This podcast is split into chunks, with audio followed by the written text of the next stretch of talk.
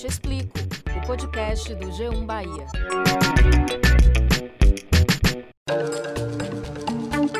Olá, eu sou Valma Silva, editora do G1 Bahia. E eu sou Camila Marinho, repórter e apresentadora da TV Bahia. E esse é o Eu Te Explico, o podcast do G1 Bahia.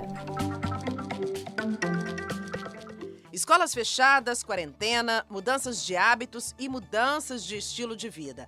Em quase dois anos, crianças do mundo inteiro foram afetadas pela pandemia. Dentro de casa, sem muitos recursos, sem opções de brincar ao ar livre, muitas famílias se renderam aos produtos eletrônicos como forma de distração.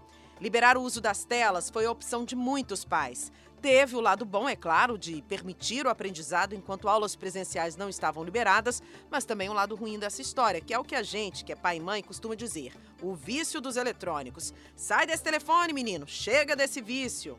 É verdade, Camila. É um grande dilema, porque tem os pontos negativos e positivos dessa liberação de telas. E por isso mesmo é uma discussão muito necessária. É Semana das Crianças e com certeza muitas delas devem ter pedido aos pais um joguinho, um eletrônico, um telefone, um tablet, dar ou não dar. E se a opção for realmente dar este tipo de presente, de que forma impor limites?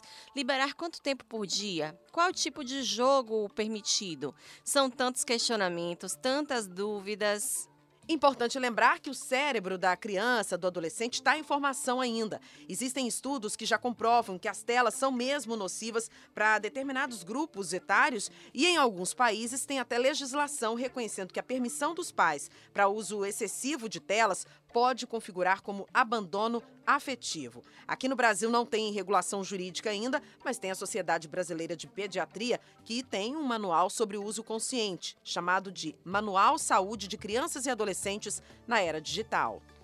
A verdade, Camila, é que até pra gente que é adulto, consciente, é difícil dosar o tempo que passa em telefone. Imagine então para crianças e adolescentes. Sem falar que adulto é espelho, né? É exemplo. Não adianta, por exemplo, dizer sai desse telefone, menino, e a gente que é adulto continuar se excedendo também. O fato é que precisa existir um manejo sustentável do uso de telas. Já existe até um movimento em vários países intitulado Zero Telas, para que a gente possa administrar melhor o tempo que a gente passa conectado. E é essa discussão que a gente traz aqui para o podcast Eu Te Explico. As nossas convidadas que vão nos ajudar nesse debate são Renata Dantas, cofundadora da Ciranda Positiva, e Cristiane Coelho, psicopedagoga, diretora da Escolinha Afro-Brasileira Maria Filipa.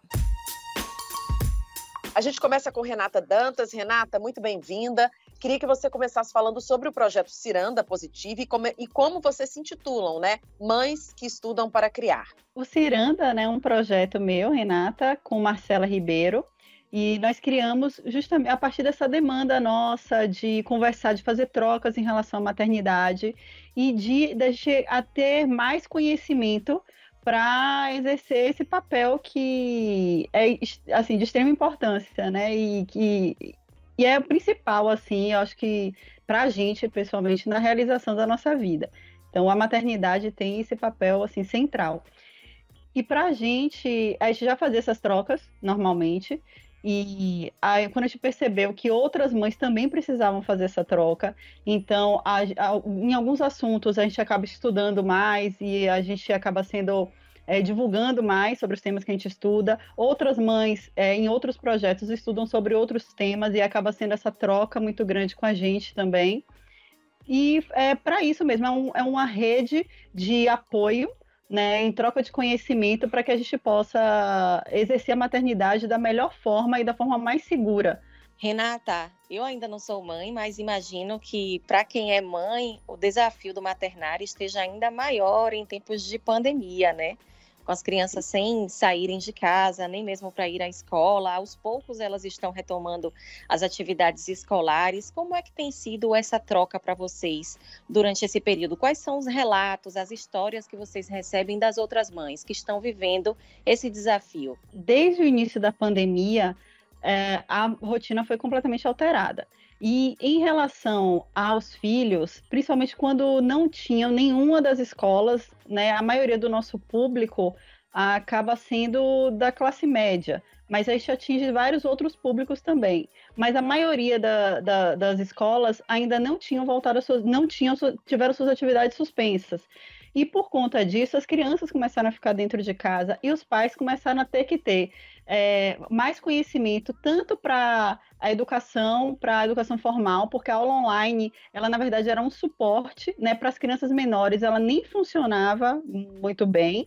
Então, os pais acabaram que ter, é, buscando esse conhecimento para poder conseguir passar esse conteúdo para as crianças, sem falar na quebra da rotina, que antes as crianças se movimentavam bastante, seja na escola é, ou até nos próprios áreas comuns dos condomínios, e isso é, acabou, né? É, não existiu e as crianças começaram a ficar dentro de casa, apartamentos ah, menores e que não dava vazão a essa energia.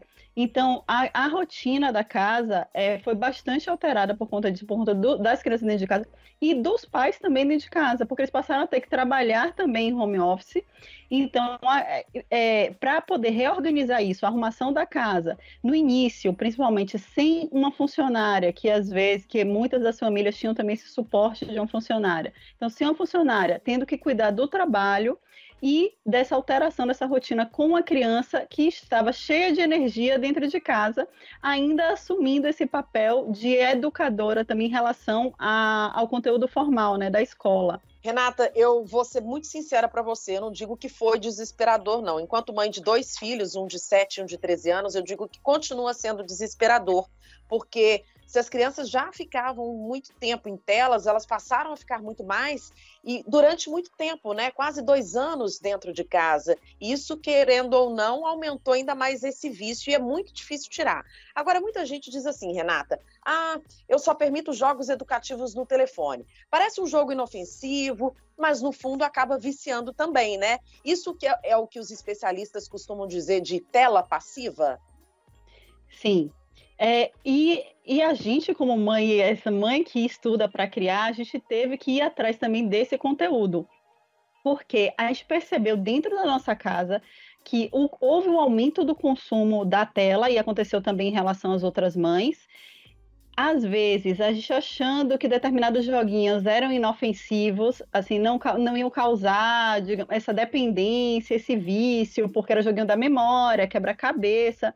E depois, a partir do momento que a gente foi estudando, aprendendo mais conteúdos, compartilhando com outras mães que também têm conteúdo mais técnico né, sobre isso, a gente percebeu que esses joguinhos, primeiro, eles não ajudavam no desenvolvimento é, motor, então quebra-cabeça é, que ele montava no celular não servia para o desenvolvimento da mesma habilidade num quebra-cabeça real ele e também gerava a mesma situação de vícios, né? E mesmo a gente sendo mães, a gente começou a entender de como é que isso ocorre um pouquinho no cérebro, né? Que é no cérebro, cérebro ainda em desenvolvimento, é, mesmo sem, sem ter o estudo técnico sobre isso.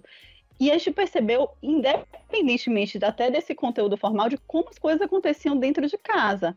É, porque a, o sono ficou ruim, Pois é, Renata, eu gostaria que você explicasse a diferença do uso intencional das telas, seja para fazer uma pesquisa, uma consulta de algum assunto, ou do uso por inércia, né? Ou seja, a criança está sem nada para fazer e vai só assistir um vídeo qualquer, um desenho, uma coreografia, uma dancinha, como está na moda. Qual é a diferença dessas duas modalidades e como elas impactam, sobretudo, a vida das nossas crianças e as nossas também, mas principalmente a das crianças? É, a gente tem né, dois tipos de telas as telas que são interativas e as telas que são passivas.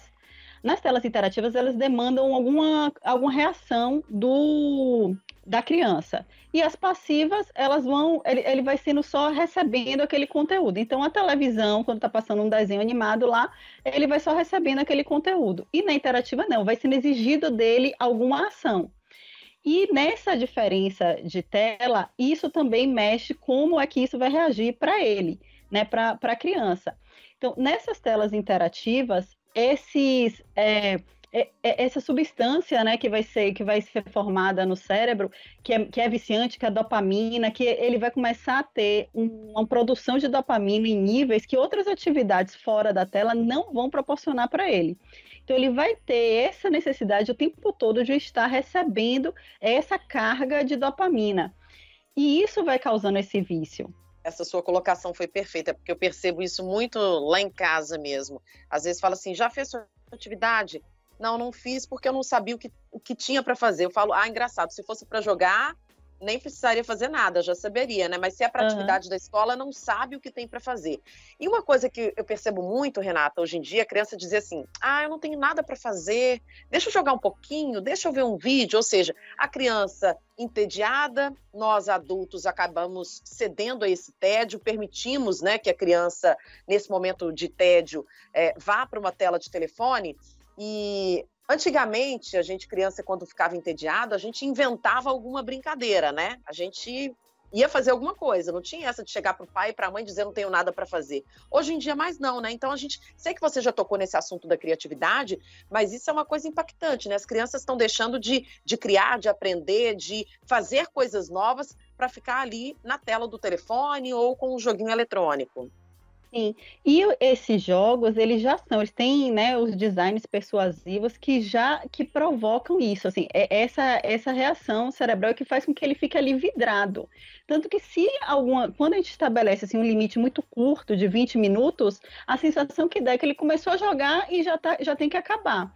E isso vai afetar é, a, o desenvolvimento dessa exploração, da criatividade, porque a exploração para as crianças é muito importante né, de observação, de esperar, de esperar o tempo acontecer. Né? Quando, a gente, quando a criança, é, em qualquer situação de tédio, ela recorre à tela, ela perde a oportunidade de aprender sobre o tempo das coisas, a exploração das coisas, como a vida acontece. Ela começa a deixar de observar que a formiguinha ela vai caminhando para para o formigueiro, como, é, como a, que, a, que a plantinha cai, que a planta cai da árvore, questões que são importantes no desenvolvimento da criança e na infância, que é a exploração, que é a observação. Além de menos observadoras, eu noto que essas crianças também ficam menos pacientes porque elas estão se acostumando aos jogos muito imediatistas, a terem tudo na palma da mão, ao alcance de um, um, toque de um dedo, e nós estamos também educando uma geração de crianças mais irritáveis, assim, por assim dizer. Né? Mas é exatamente isso, porque o uso da tela ia depender do aplicativo que ela usa. Se ela usa aplicativo de vídeos que vai passando o tempo todo, ela perde aquele momento que é natural dela aprender a esperar. Então, quando eu era criança, o desenho ele passava dentro de uma programação. Eu tinha que assistir o comercial. Às vezes eu ligava para ver o desenho, estava no fim. Isso era uma sensação de frustração enorme e era frustração própria da minha idade. Isso tudo nós vivemos. E isso tudo hoje é tirado do desenvolvimento da criança quando ela fica o tempo todo na tela. Ela quer o desenho tal, tal, desenho tal ali. Ela não tem que. Ela, a, a, situações naturais, que era de começar a ter noção de tempo, de quando é aquele desenho vai passar, de acontecer, de chegar no final e pegar o finalzinho do, do filme e se frustrar. Todas essas, essas etapas, que são, eram etapas naturais de desenvolvimento, de espera, do tempo natural da fala. Hoje tem crianças, e depois que, até quando vou ficando mais velhas, que têm paciência de ouvir o tempo natural da fala, porque ouvem tudo no 2x. Então, isso, para uma criança ainda muito pequena, é devastador, ela vai ficar irritada. Por isso que o uso da tela excessivo ele vai causar irritação, ela altera o sono, às vezes causa até distúrbios alimentares. Agora eu noto também nessa convivência, né, com as crianças da minha família, é que os brinquedos é como se eles tivessem se tornado menos atrativos. Eles brincam ali um tempinho, largam, já querem uma outra coisa. Aí brincam mais um, um pouco e já têm necessidade de outro boneco, de, de uma pintura, enfim. Como é que a gente pode fazer para tornar mais atrativos esses brinquedos, esses itens que são mais tradicionais, né, que fizeram parte da nossa infância também e que provavelmente vão continuar fazendo parte da infância aí de muitas gerações. Eles vão ficar menos atrativos à medida que for tendo mais telas. Isso é fato, porque essa troca, as crianças naturalmente já têm um tempo, né? Até quanto menores, elas vão brincar com um determinado objeto e em menos tempo vão querer trocar. Isso vai acontecer. Agora, quanto, quando ele está totalmente, digamos assim, já está bem absorvido pelo consumo de tela, essa troca imediata de vídeos, esses brinquedos vão ficar cada vez menos atrativos. Então, não tem jeito. Para para os brinquedos fora tela ficarem mais atrativos, realmente tem que ter menos tempo de tela. Agora, um ponto que você colocou e que é importante é o fato é, da gente estar presente. E isso foi um problema também, principalmente durante a pandemia, porque a gente estava com o trabalho dentro de casa. E muitas vezes esse trabalho dentro de casa estava consumindo 20, 24 horas de assim, o tempo inteiro. Os pais estavam dormindo e acordando de alguma forma trabalhando, ou no celular, ou no computador, e não tinha mais essa divisão. E é, é, quanto mais a gente der atenção direta, atenção de qualidade, né? É, o que a gente chama assim, a, é um servir e retornar, né? É um é uma técnica que a gente tem de efetivamente prestar atenção na criança, né? E não dizer só aquela mãe que, ah, tá legal, ah, tá legal. A gente uma vez até escreveu sobre isso, que é o filho que fala, ah, eu, ah mãe, você só fala legal.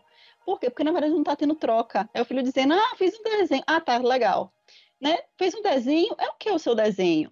Né? O que que, o que que você quis com isso? Eu não entendi essa parte aqui, como foi? Nossa, essa cor ficou bonita, não... Então, essa troca real de dar atenção à criança, isso faz com que ela tenha mais interesse. Até porque, quando a criança, quanto ela é menor, a atenção dela é brinquedos, mamãe papai. À medida que ela vai crescendo, vai ser brinquedos, mamãe, papai, amigos. Depois ela vai crescendo mais um pouco, vai ser brinquedo, mamãe, papai, amigos, e vai começando a ter outros interesses. Quando ela já está adolescente, já é fase adulta, ela tem milhões de interesses e aquela pizza que antes era dividida no meio, brinquedos, mamãe e papai, já tem milhões de outros, já tem milhões de outros interesses. Então, o momento que a gente tem para influenciar o nosso filho é quanto menor ele for, a gente vai, a gente precisa dedicar mais tempo e não é só questão do tempo de qualidade, a gente precisa ter o tempo de qualidade, mas a gente precisa também ter a quantidade do tempo. E, e, e, quanto mais nessa fase a gente se dedicar a eles, mais interesse eles vão ter nas outras coisas. Perfeita colocação, Renata Dantas, muito obrigada pela ajuda. Realmente é um desafio enorme e nós adultos precisamos também nos policiar, né, quanto ao uso excessivo, porque nós somos espelho, nós somos exemplo, né? Não adianta uhum. a gente dizer que não pode e continuar ali o tempo todo. Precisamos estar presentes com atenção de qualidade, com essa troca real que você falou. Muitíssimo obrigada pela ajuda Obrigada. aqui, pela participação. Obrigada, eu que agradeço. A gente conversa agora com a psicopedagoga Cristiane Coelho. Cristiane, seja bem-vinda. Como estudiosa do assunto, quais são as consequências do uso excessivo de telas para o cérebro de uma criança, de um adolescente que ainda está em formação? O impacto inicial, né, é, é, são diversos, né?